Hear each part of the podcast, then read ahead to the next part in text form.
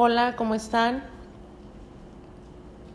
Fíjense que he estado investigando sobre un tema que parece chistoso que se los comente, pero conforme lo vayan analizando igual como yo lo hice, la verdad es que es un tema interesantísimo, divertido, interesante, cultural, motivador, y ese tema es los amantes. ¿Qué es un amante? Oficialmente, para mí un amante es alguien que ama, ¿no? En, en el momento que decimos amantes, nos luego luego viene una connotación negativa, ¿no? Y, y, lo asociamos con engaño, adulterio, prohibición. Pero si lo vemos desde un punto de vista muy objetivo, pues los amantes son los que se aman, ¿no? Bueno, si lo vemos así. Sin embargo, bueno, durante toda la historia nos damos cuenta que, que hay una infinidad de, de relatos de amantes de, llenos de, romanticismo, llenos de eh, tragedia, locura, hay de todo. De verdad, yo por más que me he puesto a, a investigar, me, me, he encontrado y encontrado y encontrado un montón de, de material que quiero irlo investigando poco a poco y se los voy a ir compartiendo. Pero bueno, en esta ocasión, a pesar de que tengo mucho que platicarles, voy a hacer, eh, hoy es ya 7 de marzo, mañana 8 de marzo es Día de la Mujer. Hace aproximadamente un mes, digo un poquito más, fue el Día del Amor, el 14 de febrero. Entonces, esta historia me gustó porque desde mi punto de vista, es una mezcla que habla sobre amor, sobre amantes, sobre poder, feminismo, sí, yo también lo, lo llamaría como algo de feminismo, y, y, todo encuadrado en la mujer. Sí, o sea, es una, una, historia que les voy a platicar, que a pesar de que hay hombres en la historia, el, el personaje principal y fuerte es una mujer. ¿sí? A ver qué les parece. Les voy, definitivamente es, es, son, es una pareja que existió, que, bueno, sí, como, me, como la idea ahorita no es platicarles precisamente de historia, voy a, tratar de resumir la historia, porque sí es importante con, conocer el contexto para entender muchas cosas que sucedieron. Entonces hice un resumen de la historia y, y algunas cosas que yo concluí al final, por qué, se me, por qué a mí me, me, me, recuerda a amor, poder y, mujer esta historia. Entonces les voy a platicar el, como un cuentito, que les digo, sí fue cierto, pero se los voy a platicar como un cuentito, o sea, lo más digerido posible, para que no sea muy histórico y aburrido. Y ojalá que les guste como a mí me gustó. Pues de quién estoy hablando? Estoy hablando de una pareja muy importante en la historia que muchos conocemos, pero poco tan, pero pocos tan a fondo como lo que les voy a platicar. Ellos son Cleopatra y Marco Antonio. ¿Sale? Entonces fíjense bien. Les voy a decir quién era Cleopatra. Hubo muchas Cleopatras en Egipto. Bueno, primeramente que todos sepamos que, que estamos hablando de Egipto. Si ven un mapa, este, vamos a hablar mucho de Egipto y Roma. Entonces, este, pues estaban casi enfrente, ¿no? O sea, están separados por, por, este, por, un, por el mar Mediterráneo, están enfrente. Entonces, y en ese tiempo, en el tiempo que yo les voy a platicar, el imperio romano era muy fuerte. Entonces, Cleopatra eh, no era precisamente romana, pero no me voy a, perdón, no era precisamente egipcia, pero no me voy a meter en esos datos históricos. Vamos a pensar que Cleopatra era egipcia. Y hubo muchas Cleopatras y a la que me voy a referir y a la que todos conocemos fue Cleopatra VII. Ella fue la última reina de Egipto. Con ella se terminó una era eh, importantísima en, Egipto que se llamó la era helenística, que comenzó dos siglos antes. Eh, ella desde muy pequeña sufrió mucho maltrato y tuvo una vida complicada. Y, pues es, yo creo que esa, esa, esa vida que tuvo siempre, junto con ya las cosas que traía de su infancia, de su forma de ser, la hicieron ser como fue. A los 11 años se tuvo que ir con su padre a Roma porque tenían que escapar de su hermanastra que había matado a su mamá y a su marido. Entonces, este, se quedó la, se fueron, este, Cleopatra y su papá a Roma y pues la hermana se quedó eh, en el trono. Su hermana se llamaba Berenice, que también después platicaremos de Berenice, pero su hermana se quedó en el trono en, en Egipto. Pero Cleopatra estaba decidida a regresar a Egipto y recuperar el trono. Siempre estuvo completamente decidida que eso es lo que que iba a querer y nunca dudó ni un minuto.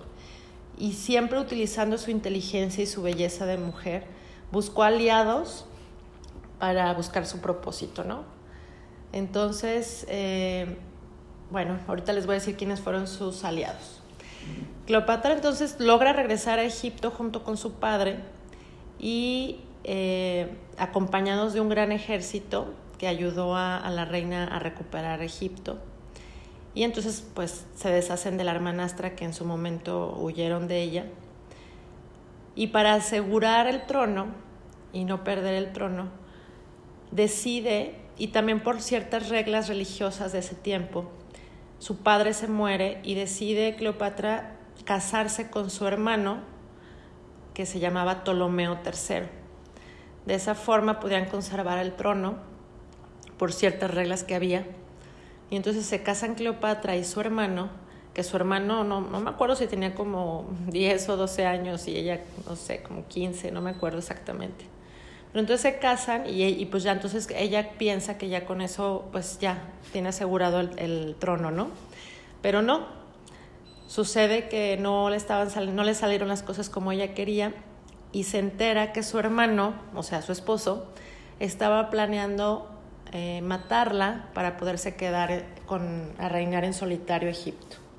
Entonces Cleopatra, al saber que su hermano la, quiere matar, se va a Siria para salvar su vida. Sin embargo, sigue con el firme propósito que, quiere regresar y, conservar el trono de Egipto. Entonces, ya que estaba en Siria, escucha hablar de un romano que se llamaba Julio César. Julio César era un guerrero romano muy importante para la historia de Roma. Y entonces, estando ella en, Siria, se, se, entera que Julio César estaba en Siria. Entonces, Cleopatra, se decidida a su propósito, decidió viajar a escondidas para recuperar el trono nuevamente de Egipto. Y en este momento es cuando Cleopatra se presenta ante Julio César enrollada en una alfombra. No sé si habían escuchado esa historia. Pide a sus sirvientes que la enrollen en una alfombra y la lleven a Julio César, porque pues por, supuesto que Julio César no la quería, porque ella era una egipcia, él era un romano. Eh, los romanos querían apropiarse de Egipto. Entonces se enrolla en una alfombra, se va a, a la llevan con Julio César y ya estando ahí desenrollan la, la alfombra y sale, según la historia, pues reluciente Cleopatra y Julio César cae rendido a sus pies. ¿Sí? Entonces, eh, dicen que Cleopatra no era una mujer muy bella. Hay muchas imágenes que pueden ustedes investigar en donde pueden darse cuenta que, que pues dicen, unos dicen que sí era muy bonita, pero la mayoría de, la, de las referencias que hay es que no era muy bella lo que la hacía irresistible era que era una mujer muy culta, sabía nueve idiomas o algunos textos dicen que hasta más, sabía de astronomía, había leído muchos libros, era una mujer muy, muy segura de sí misma tenía mucha plática. Entonces, después de pasar una noche juntos, Julio César arriesga todo por ella y comienza una guerra civil en Egipto para que Cleopatra nuevamente suba al poder como una reina independiente. Y entonces, pues ya lo logra, consiguen su propósito. Julio César y Cleopatra tienen un hijo juntos, triunfan, sin embargo, no pudieron disfrutar mucho tiempo su triunfo. ¿Por qué? Porque los romanos estaban enojados, ¿no? Los romanos estaban enojados y entonces eh, en, una, en una parte de la historia cuenta que entonces los romanos mandan matar a, a Julio César precisamente por traición. Cuenta la historia entonces que Julio César fue el primer hombre en conquistar a la gran Cleopatra. Y tras su asesinato en el año 44 a.C., pues Cleopatra se vuelve a quedar sola y empieza a temer por su vida y la de su hijo. Y entonces eh, empieza a buscar otro aliado. Marco Antonio era otro guerrero romano, también muy, muy famoso y muy importante para todos los romanos. Y él no quería tampoco a Cleopatra, porque él decía que, que había traicionado a, a este, por, por llevarse a Julio César y todo, había traicionado a los romanos. Sin embargo, manda llamar a Cleopatra para salvarle la vida o para perdonarle la vida y le dice que tiene que pedir perdón. ¿Sí? Entonces ella dice, sí, sí voy, sí voy a la cita con, con Marco Antonio. Y pues Marco Antonio pensó que iba a llegar una mujer eh, triste, deprimida, arrepentida por todo lo que ha pasado. Y pues nada de eso. La historia cuenta que ella llega a la cita, pero con toda la intención de seducirlo. Entonces Marco Antonio en ese momento estaba casado en Roma con una mujer que se llamaba Fluvia, pero esto no le importó a ella. Lejos de llegar como una mujer humillada y débil que esperaba ver Marco Antonio, Cleopatra llegó por el río Sindos en una embarcación que cuenta las historias con la popa de oro, las velas púrpura, los remos de, de plata, flautas tocando al ritmo del mar o sea, toda una majestuosidad, ¿no? Y dentro de la embarcación estaba Cleopatra, hermosa, como sabía ella hacerlo, tendida dentro de una tienda bordada de oro rodeada de niños hermosos que la abanicaban. Y entonces Marco Antonio la ve, sorprendido, encantado, y se ponen a platicar y le ofrece a Marco Antonio la revelación de un mundo divino, en la que ella es el centro de todo le, dice cómo juntos podrían formar una pareja real capaz de resucitar la edad de oro y renacer un Egipto digno de su grandeza. Pero todo en, eh, que el centro fuera ella. Convence a Marco Antonio. Marco Antonio no puede resistirse, está o sea, fascinado con ella. Y dicen que las negociaciones entre los dos duraron cuatro, cuatro días con sus cuatro noches. Y eh, Marco Antonio se enamoró perdidamente de Cleopatra. Entonces la acompañó a Egipto para reinar juntos. Y así vivieron en Egipto 14 años, aunque fueron intermitentes. Marco Antonio se le olvidaron todas sus obligaciones maritales, políticas, militares. Todo se le olvidó y vivió una vida fastuosa en Egipto con su reina. Dicen que los lujos y las fiestas entre Cleopatra y Marco Antonio eran indescriptibles, que eran increíbles. Entonces, pues por supuesto Roma enojadísimo, ¿no? Lo declaró enemigo de la nación.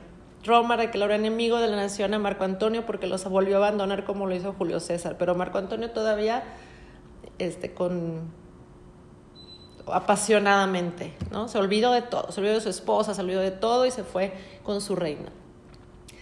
Entonces, este, había otro guerrero en ese tiempo que se llamaba Octavio Augusto en Roma, que fue el que declaró enemigo de la nación a Marco Antonio y odiaba a Marco Antonio y a Cleopatra, y no descansó hasta ver destruidos a Cleopatra y Marco Antonio decían que Marco Antonio no estaba en posesión de sus facultades, que parecía embrujado, que no podía dejar de pensar en ella. Pero también Cleopatra estaba enamorada perdidamente de él. O sea, fueron los amantes intensísimos, llenos de poder, llenos de pasión, llenos de, de ideales que, construyeron en Egipto una temporada o una época importante para, para la historia egipcia.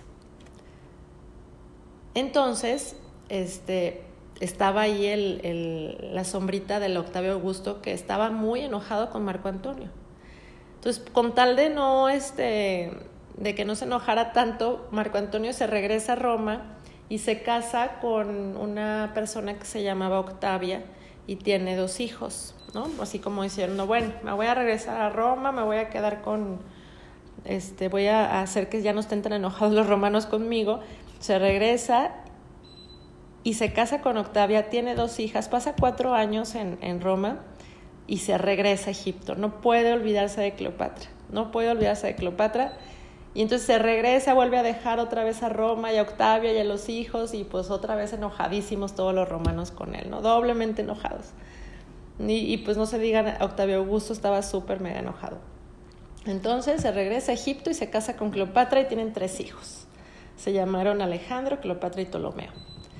Entonces, este, ¿qué iba a pasar? Pues un final trágico. Octavio Augusto seguía súper enojado y no iba a descansar y hubo muchas guerras.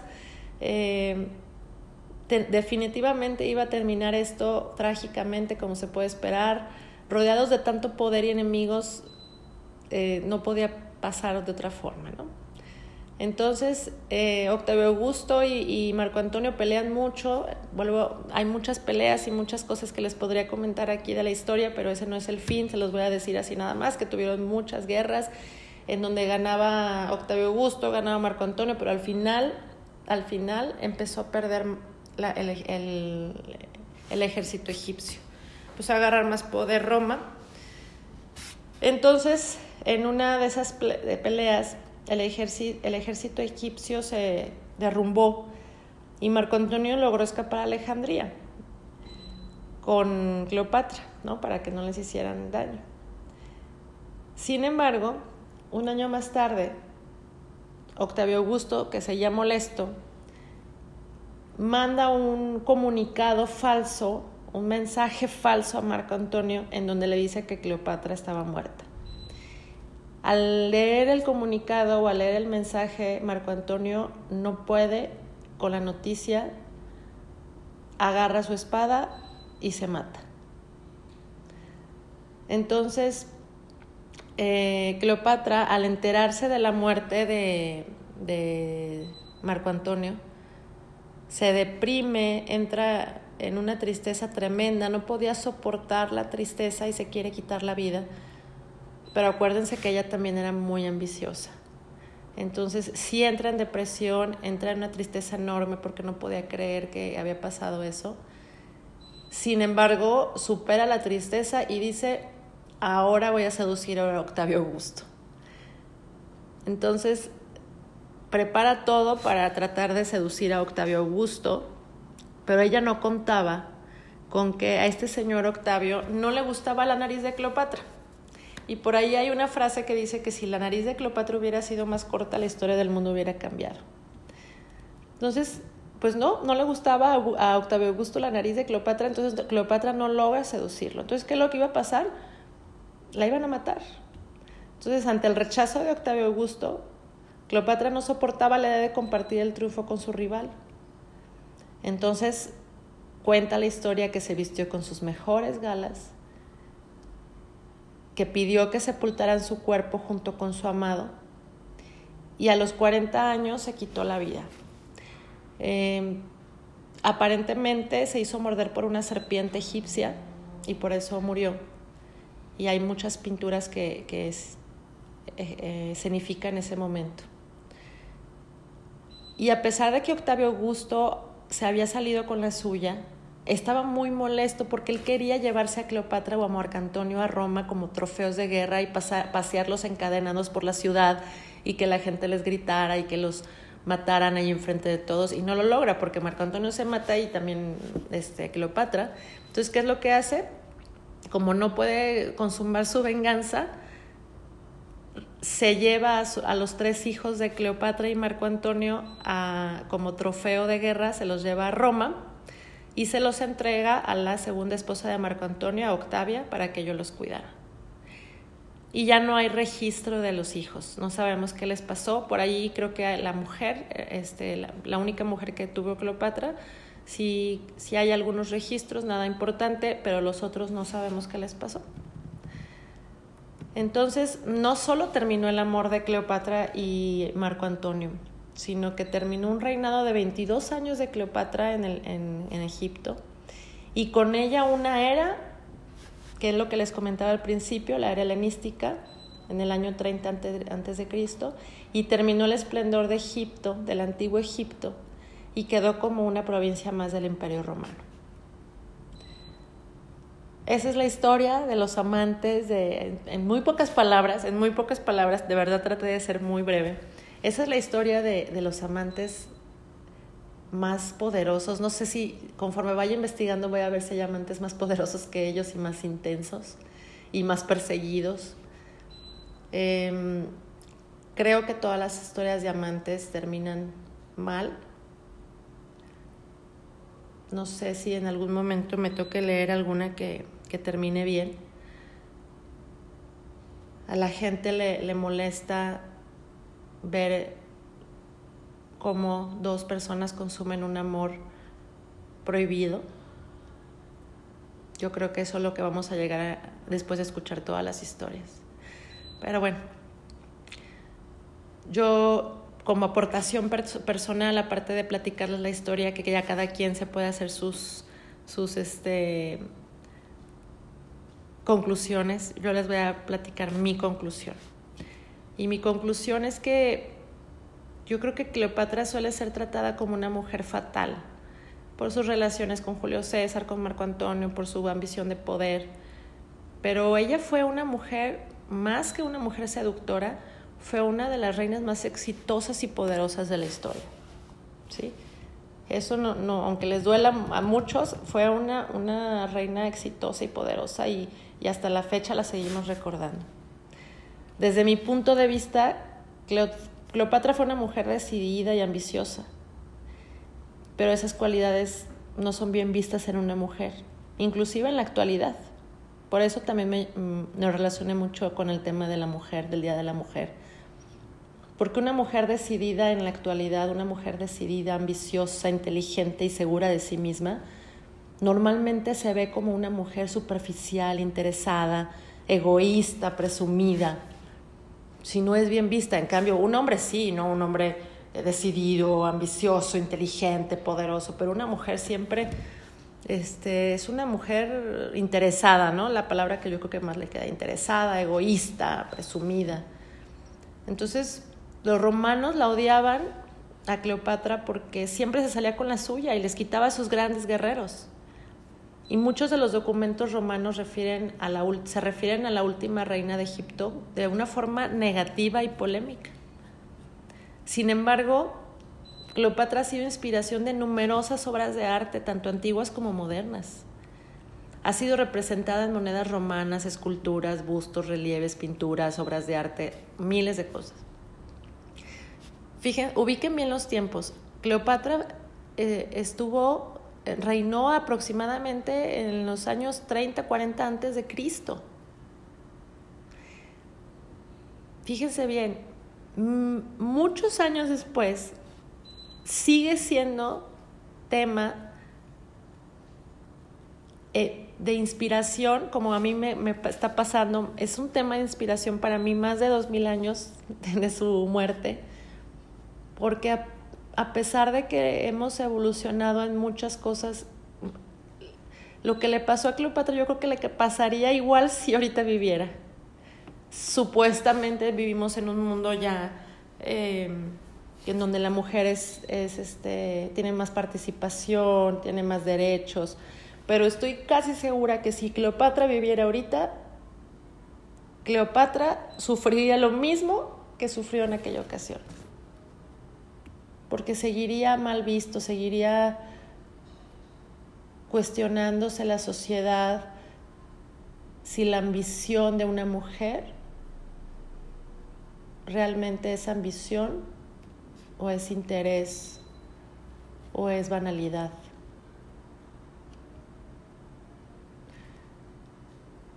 Bueno, en otro ejemplo es que, por ejemplo, en 1608, William Shakespeare y creó una obra de teatro inspirada en esta pareja que se, llamó que se llama Antonio y Cleopatra y dicen que también podría haber sido inspiración de Shakespeare para Romeo y Julieta. Pero oficialmente la obra de Shakespeare inspirada en esta pareja se llama Antonio y Cleopatra. Eh, otra persona que también se inspiró en hacer una obra sobre eh, Cleopatra fue Handel. En 1724 creó una ópera que se llamaba Julio César en Egipto. Acuérdense que Julio César es de Roma. Entonces, ¿qué hacía en Egipto? Pues estaba con Cleopatra. Y pues no nos vayamos tan atrás. En 1963 Hollywood crea la película de Cleopatra con Elizabeth Taylor, que también fue muy famosa, ¿no? O sea, sigue siendo tema de inspiración.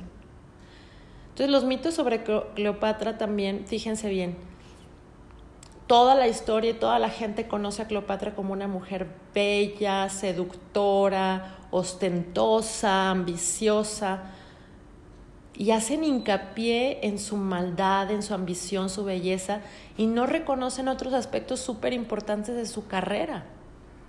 Ella estuvo al mando de fuerzas navales, estuvo tomando decisiones administrativas y publicaciones sobre la antigua medicina griega. Ella tiene escritos médicos y cosméticos porque este, para, sus, para sus propósitos ella investigaba sobre las plantas y los venenos para poder usarlos como maquillaje o como arma para sus enemigos. Entonces dicen que, que, practicaba, por ejemplo, con los esclavos los diferentes venenos para ver las reacciones, los tiempos, y, tener exactamente el veneno indicado para su propósito. Cuentan también, no sé, deben de ser mitos, no sé qué tan oficial sea, que Marco Antonio inclusive, a pesar de que sabía que estaba enamorado de ella, tenía sirvientes que probaban la comida que le daba eh, Cleopatra por temor a que lo fuera a envenenar. Entonces ella tenía escritos médicos súper importantes, remedios, ella también escribió sobre remedios para enfermedades capilares, calvicie y caspa. Creó recetas para jabones perfumados, e instrucciones para teñir y rizar el cabello. Entonces, como siempre, nos enfocamos más en todo lo, lo, lo que no está bien visto por una sociedad en una mujer que, yo no estoy aplaudiendo todo lo que hizo, o sea, seguramente sí hay cosas que estuvieron, pues a lo mejor no de la manera más correcta, no le quiero decir mal porque fue otra época, fue otra época completamente. Pero al final tuvo muchos logros que hasta la fecha la reconocemos.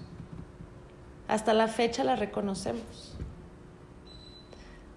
Entonces, si estamos hablando de una reina de hace de 30 años antes de Cristo y hoy estamos en el 2021. Sí creo que ha habido mucho avance en, en los derechos de las mujeres, que han costado mucho trabajo, pero todavía nos hace falta mucho por recorrer, muchísimo, porque hay mucha gente que se sigue diciendo defensora de los derechos de la mujer y en el fondo no es así y de quién es la responsabilidad de continuar con este cambio, yo no le llamaría lucha, con este cambio de las mismas mujeres. Porque a veces las mismas mujeres nos destruimos. Y es por eso que, quise platicarles esa historia de amor tan hermosa, tan intensa, pero también desde el punto de vista de Cleopatra, verla como una mujer inteligente, eh, guerrera, decidida, segura de sí misma, que a pesar de las inclemencias que le tocaron vivir, siguió bien firme en lo que quería. Entonces, yo invito a todas las mujeres que nos unamos para reconocer, no, no defender ni luchar. Yo no estoy diciendo que los hombres sean mejores que las mujeres o viceversa, Simplemente los dos tenemos cosas que reconocernos y, y hay mujeres que, se, que tenemos que reconocer que fueron mujeres con cualidades muy importantes, muy fuertes, que a la fecha muchas no tenemos. Que tantas de nosotras sabemos lo que queremos y nos da miedo exponerlo o defenderlo porque sabemos cómo van a pensar de nosotras o lo que van a decir. Entonces tenemos que defendernos, tenemos que apoyarnos, tenemos que conocernos y tenemos que reconocer que también nosotras formamos parte de la historia. Desde el punto de vista de mujer, porque no pueden pensar los hombres como mujer. Entonces, los hombres tienen su parte de la historia y es súper importante, súper, súper. Pero también las mujeres formamos parte de la historia y casi no hay reconocimiento de eso. Entonces, pero ahí está, es cosa de investigarlo y si nos ponemos a investigar y ya después les voy a pasar más, este, más material sobre esto, hablemos de una Nefertiti. De, bueno, hay muchísimas mujeres muy importantes en la vida que, que es importante reconocer su labor. Porque, por ejemplo, no conozco, díganme por favor tres pintores famosos, hombres, piénsenlos tres pintores famosos. Facilísimo, ¿no? Ahorita te digo Van Gogh, Picasso y Renoir. Ahora díganme tres mujeres famosas pintoras. Y todos me van a decir Frida. Y no porque sea mala Frida, ¿no? no. ¿Qué más? ¿Qué otra mujer hay famosa? ¿Creen que no hay? Claro que hay y ya lo investigué también y son increíbles y tienen historias increíbles y pinturas increíbles. ¿Por qué nadie las conoce? Entonces es nuestra labor investigar, reconocer, conocer, dar su lugar y buscar cómo nos reconozcan a nosotras también. Que no nos dé miedo el amor. A Cleopatra no le dio miedo el enamorarse de Marco Antonio. Sin embargo, nunca perdió sus objetivos. Entonces, bueno, espero que les haya gustado mi reflexión sobre el Día de la Mujer y sobre el amor que mezclé, porque el tema que voy a seguir ya no voy a hablar de la mujer, voy a hablar, bueno, sí, pero ya el tema principal van a ser los amantes, pero en esto me gustó mucho porque combiné el Día de la Mujer con el amor, con el poder y me encantó esta historia. Cada quien haga sus propias reflexiones seguramente cada quien piensa distinto. Y si quieren conocer un poco más sobre la vida de Cleopatra y, Marco Antonio y todas las reinas faraonas egipcias, pues, hay mil, mil información súper interesante. Gracias por escucharme. Ahora sí me extendí muchísimo. ¿Cuánto va?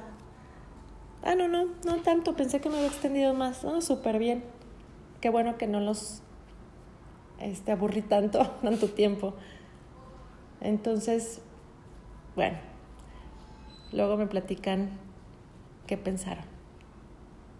Gracias por escucharme otra vez. Buenas noches.